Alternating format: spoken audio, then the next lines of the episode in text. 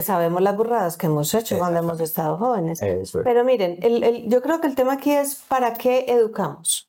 En sexualidad, perdón, no, ¿para qué educamos en general? Ya está escrito en un libro, en un programa, es demasiado largo. Pero ¿para qué educamos en sexualidad? Para, lo primero es para que la falta de información y la falta de educación sexual no los lleve a cometer graves errores. O sea, ¿para qué? ¿cuáles son los graves errores? Por ejemplo, un embarazo no deseado a una edad muy temprana, que es así. En Latinoamérica, sobre todo, hay miles de embarazos en adolescentes muy, muy, muy, muy jovencitos. ya.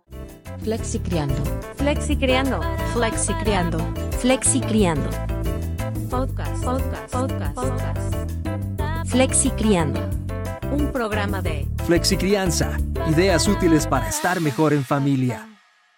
Buenos días, buenas noches, buenas tardes, independientemente de la hora eh, en la que cada uno de ustedes se acerque a esta información, a este podcast, el podcast número 3 de Flexi Criando, una iniciativa de nuestro programa más grande que se llama Flexi Crianza, un programa que permite tener eh, distintas estrategias educativas. Una de ellas, pues por supuesto, es nuestros perfiles en las redes sociales desde a, los que les invitamos de una vez a, que nos sigan en, eh, en Instagram, en, incluso en Twitter, también en YouTube, pero principalmente Instagram y eh, Facebook como arroba.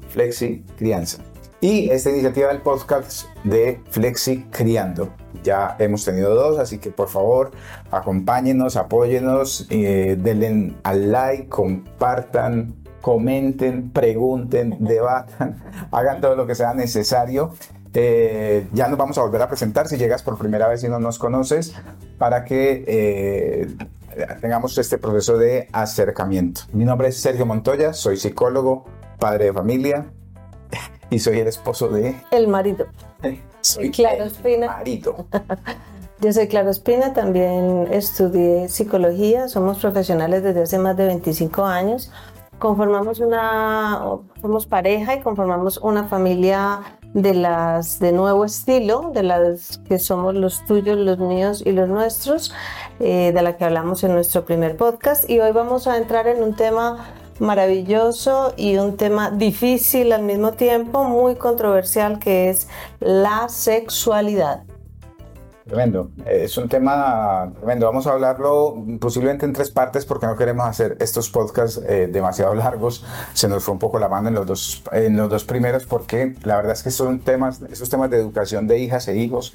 Y yo hablaría incluso para que ampliemos más el abanico de educación en familia. De hecho, el eslogan de Flexicrianza es ideas útiles para estar mejor en familia. Yo los eh, pondría estos podcasts dentro del contexto de cómo nos educamos todos con todos dentro de este grupo de familia que hemos constituido. Vamos a estar tocando generalidades de la sexualidad, el por qué es un tema tabú, por qué nos cuesta tanto. Vamos a tocar también el tema de, de cómo prevenir el abuso sexual en niños y niñas, en jóvenes, eh, y además de cómo hablar de genitalidad o de relación sexual, porque podemos empezar por ahí. Casi siempre cuando decimos educación sexual, pensamos que es hablar de aparato reproductor, de la diferencia de genitales, de relaciones sexuales, de coito, como tal, cuando sexualidad realmente es la experiencia general de las personas a nivel físico, emocional, mental. Claro, yo, yo quisiera hacer unas advertencias iniciales. Nuestro acercamiento al tema de la sexualidad es un acercamiento eh, profesional, científico, pero laico. O sea, pero que no está vinculado a ningún tipo de tendencia religiosa ni a ningún tipo de creencia espiritual en concreto. Eh, y eso es importante decirlo porque justamente con este tema de la sexualidad, cada religión, cada mm, movimiento espiritual puede tener una versión distinta de qué es lo que se debería eh, educar o hablar Enseñar. o promover o enseñar. Y no queremos entrar en conflicto porque creemos que es un debate que tendríamos que o se tendría que hacer a otro nivel. Nos vamos a referir a una educación, digamos, para la gran mayoría de las personas en una sociedad como la que estamos viviendo ahora, con un montón de influencias por los medios de comunicación, el Internet, las redes sociales, etc- etcétera, eh, pero que sea una información útil para eh, la gran mayoría de las personas. Sí por tus creencias religiosas, sí por tus... eh, eh, alianzas eh, ideológicas o tus, tus tendencias ideológicas, eh, consideras que algunas de las ideas que vamos a compartir pues no coinciden o no comulgan con lo que tú crees o tal, pues obviamente te pedimos el, máximo respeto porque no, no venimos a, de- a debatir, no venimos a, imponer una verdad sobre otra, venimos a, hacer una mirada eh, científica, una mirada que es consensuada por la mayoría de los profesionales, tanto de la psicología como de la poricultura, que es este tema de la, de la crianza y de la eh, promoción de, la, de, de los infantes, de, otros, de otras profesiones de humanidades. Entonces, esa es como una primera advertencia. Eh, simplemente pues para que entiendan el contexto, el encuadre, que vamos a hacer un programa específicamente de la importancia del encuadre en, eh, eh, en la vida familiar en la educación. Vale, después de toda esa advertencia, eh, yo empezaría por decir que las religiones tienen una visión que lleva a tener esa concepción pecaminosa de la sexualidad que genera dificultades en, en la vida sexual de muchas personas, ¿sí? Donde los genitales son sucios, donde la sexualidad está restringida a la procreación, y está restringida la procreación dentro, bueno, la católica.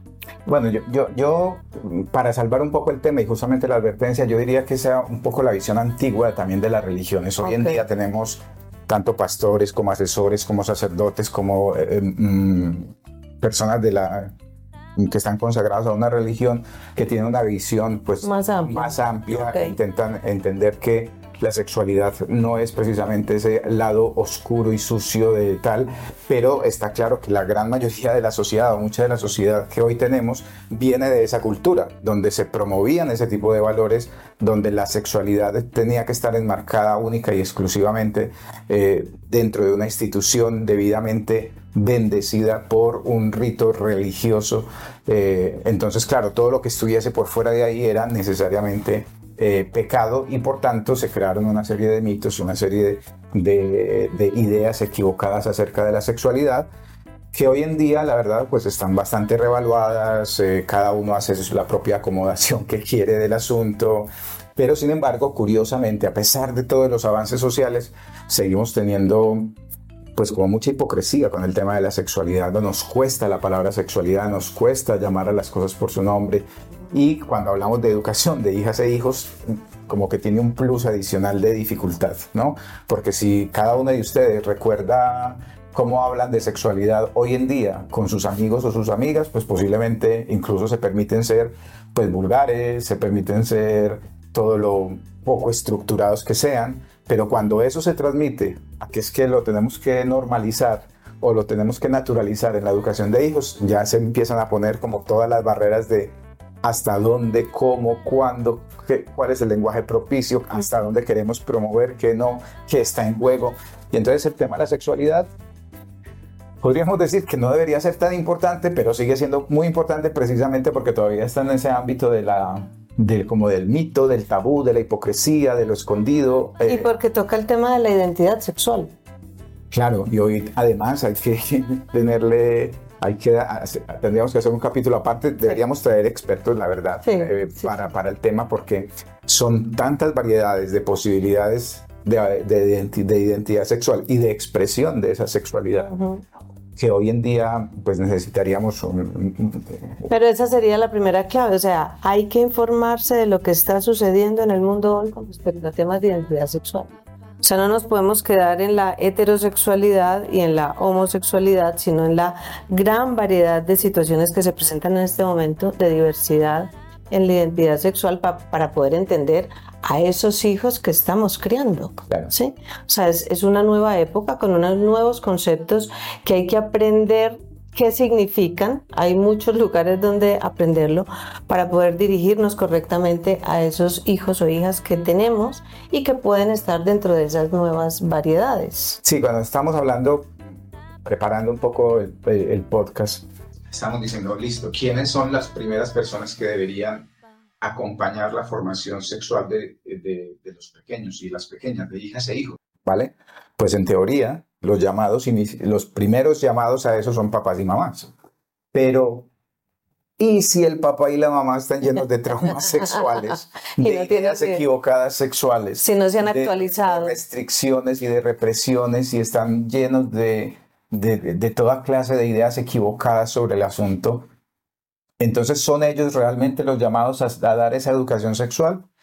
Pues yo creo que son ellos los llamados a resolver las dificultades y actualizarse para poderlo hacer. Pero si no lo han hecho o no lo quieren hacer, por algún momento no han podido, por algún motivo no han podido hacerlo, pues podría haber otras personas o profesionales en el tema o otras personas cercanas a ese niño o esa niña o ese joven que puedan hacerlo. O sea, hay que abrirse a esas Claro. opciones. Y yo lo diría también un poco al revés. Y es, si yo me doy cuenta que no estoy debidamente preparado para hablar de la sexualidad porque estoy lleno de tabúes, miedos, inseguridades, traumas, etcétera, posiblemente antes de plantearme ser educador sexual de mis hijas e hijos, yo debería estar haciendo un proceso personal. Por eso me gusta más hablar del término de educación en familia. O de que cuando hablemos de educación sexual, no hablemos de educación sexual de hijas e hijos, sino de educación sexual en familia. Es qué tan educados estoy yo como papá o como mamá para también plantear el tema. Porque claro, estoy muy asustado con el asunto, no sé qué es normal, no sé qué debo permitir, no sé qué tanto escándalo debo hacer frente a un comportamiento que presentan eh, niñas y niños. Eh, ¿Cómo manejo esto? Tiene que ver es con la habilidad que yo tenga y que tiene que ver con parte de los objetivos de flexicrianza y es qué tanto me conozco yo como persona, cuál es mi estilo personal, cuál es mi visión frente a las cosas, para yo poder también abordar de una manera, digamos que tranquila. No solamente es que la tranquilidad, es que eso genere aprendizaje, que eso genere una transformación positiva. No, y que la casa sea un espacio seguro. O sea, una de las principales claves para poder enfrentar todo el desarrollo eh, sexual de un niño o de una niña, pues tiene que ver con que haya unos buenos niveles de comunicación de los que hablamos permanentemente, que haya unos buenos niveles de comunicación y que sea un espacio seguro donde sientan que pueden hablar de lo que les sucede, de las dudas que van teniendo, de las experiencias que van teniendo, que no se viven, generalmente no se viven en casa. De cuando ya estamos hablando de adolescencia y, actos sexuales o genitalidad. Porque realmente, ¿desde cuándo se empieza a enseñar o a tener educación sexual?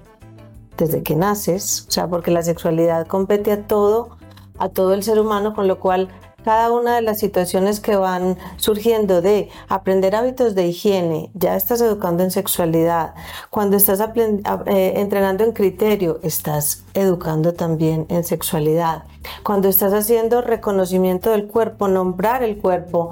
Eh, ayer escuchamos algo en lo que decían, a los niños se les enseña, ¿dónde están tus ojitos? ¿Dónde está tu boca? Y se les van enseñando las partes del cuerpo y difícilmente les dicen, ¿dónde está tu pene? ¿Dónde está tu vagina? Debería estar incorporado en ese repertorio de conocimiento personal y de conocimiento de tu cuerpo. Desde ahí estamos arrancando a hacer una educación sexual. Sí.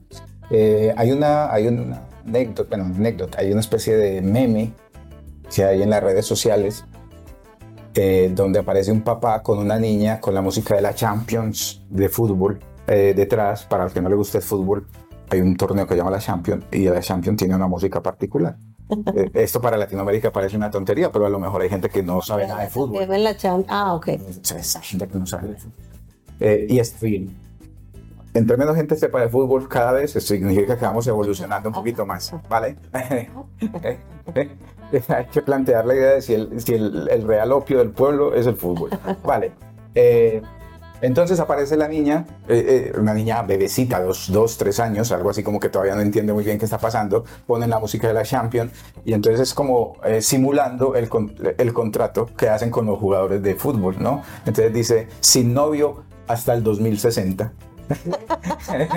¿Sabes? Esa es un poco la, estructura del tema. Y eh, más allá del chiste, que puede ser interesante, creo que lo que está debajo de ese chiste es un tema sexual. Es, eh, y claro, es- también lo han hecho al revés, menos popular cuando es la mamá firmando al hijo para que no tenga novio, novia o novia eh, durante mucho tiempo. Es un tema sexual. Es un tema de sexualidad. Es, eh, esta no se va a meter con nadie, porque lo que cuando uno dice se va a meter con alguien es porque el tema sexual está imbricado, pues está metido, está insertado en ese tipo de, de relaciones. Y es un poco los miedos que tenemos. Yo creo que en cierta medida, muchas veces ese, ese tema de los miedos que tenemos es porque nos vemos reflejados, ¿sabes? Los Y papás. porque sabemos las burradas que hemos hecho cuando hemos estado jóvenes. Eso es. Pero miren, el- el- yo creo que el tema aquí es para qué educamos en sexualidad, perdón, no, para qué educamos en general, ya está escrito en un libro, en un programa, es demasiado largo, pero para qué educamos en sexualidad. Para, lo primero es para que la falta de información y la falta de educación sexual no los lleve a cometer graves errores. O sea, ¿para? ¿cuáles son los graves errores? Por ejemplo, un embarazo no deseado a una edad muy temprana, que es así. En Latinoamérica sobre todo hay miles de embarazos en adolescentes muy, muy, muy, muy jovencitos. O sea, no estamos hablando de los 18, los 20, estamos hablando de los 12, los 13, los 14, cuando todavía no estás preparado para, para tener un hijo y para, y para asumir las responsabilidades que eso conlleva. Lo cual significa en muchísimos de los casos abortos yo siempre digo no deseados, no deseados porque pues lo quieres hacer, pero no es la situación ideal en la que te debes meter a los 13 o a los 14 años, muchas veces de maneras eh, poco profesionales, no cuidadas y no ayudadas a asumir por los adultos que tienes alrededor, ¿vale? También educamos para que el descubrimiento en sexualidad, para que el descubrimiento de esa sexualidad no sea en secreto, no sea solamente a través del porno o a través de lo que encuentras en internet o a través de amigos igualmente poco informados que tú, ¿sí? O posiblemente de personas muy adultas con los que te metes en tu vida que tampoco es la, la situación adecuada. Educamos en sexualidad para prevenir el abuso sexual. O sea, un niño o una niña que no sabe nombrar sus genitales, que nunca se le ha hablado de eso, que nunca se le ha hablado de, de cuáles son las formas, con qué te sientes cómodo Límites. cómoda, cuáles son los límites que un adulto debe tener contigo, pues es, es, es más fácil que sea víctima de un abuso sexual que el que tiene conocimiento, que el que tiene confianza en casa y es capaz de decir, me ha pasado esto. Si nunca se lo dices, yo por ejemplo, cuando mis hijos salían y ahora que, que nuestro hijo menor sale a campamentos o sale a semanas blancas de esquí o cosas de este tipo, antes de salir yo siempre voy a la habitación y digo, recuerda que ningún adulto debe tocarte de una manera que para ti sea incómoda, recuerda que hay límites y si esas cosas suceden debes avisarle a la persona responsable, si es la persona responsable debes llamarlo, o sea, debes buscar qué hacer, o sea, siempre es una advertencia porque nunca sabemos qué personas están alrededor y desafortunadamente lo que se ve es que siempre son personas de confianza las que realizan ese tipo de, de abusos sexuales. Sí, eh, para no hacer muy largo este, este podcast sobre este tema, que lo vamos a dividir en tres y vamos a poder hablar eh, un poco más en detalle sobre este tema del, del abuso sexual, yo diría para ir cerrando este primer, este primer tema de generalidades es, primero, que eh, consideramos que la sexualidad o todo lo relacionado con la sexualidad debe ser un tema central en la educación de hijas e hijos o en familia, que se debe naturalizar el poder hablar de cada uno de los componentes de la sexualidad, la comunicación, la autoidentidad, la autoestima, pero también la genitalidad, la parte de la morfología o de la anatomía, ¿no? Y poder llamar pene al pene y vagina y vagina o la vulva a vulva, dependiendo un poco de los estilos también de cada porque efectivamente nosotros nos hemos relacionado tan de manera hipócrita y a la vez como enredada, oscura, que nos hemos inventado y de hecho así está en la cultura y es muy divertido. Tenemos mil nombres para la vagina, mil nombres para el pene, que son muy divertidos y nos hacen reír y tal, eh, pero que de alguna forma, si uno tiene una mirada un poco más crítica, lo que está mostrando es que detrás de eso hay un montón de miedos, de tabúes, de incertidumbres, de cosas, etcétera, ¿no? Entonces, eh, como conclusión de este primer podcast, que no estamos inventando nada, es simplemente para llamar la atención sobre la necesidad de que este tema, como uno de los elementos fundamentales de la educación de hijas e hijos, debería ser uno de los que están ahí, no esconderlo, pero que para ello necesitamos papás y mamás que también se. Informados, que se, informados. que se formen y se informen. No solamente es información, ¿sabes? Eh, muy rápidamente ya saben que es inevitable que yo haga un chiste, ¿no? Y es el, el, el propósito de que esto lo estamos grabando casi cercano a la Navidad del 2022. Y es que de- dice un- llega un niño de 5 años y le dice al papá que qué es pene. ¿Sabes? Y entonces el papá se asusta y dice, pero ¿por qué? Ya llegó el momento, tenemos que hablar de esto, que es el pene. Entonces él le prepara unas diapositivas, eh, le prepara unas tal, la, morfología del cuerpo, está la vagina, está no sé qué, le arma tremenda cosa, le da una explicación, pero se le olvidó lo principal, era preguntarle por qué, ¿no? Y entonces al final dice, no, es que eh, se murió una, una profesora en el colegio y la profesora nuestra nos dijo, eh, recemos para que su alma no pelee. Ese es el nivel de mis chistes y, y- mejor- y mejorará.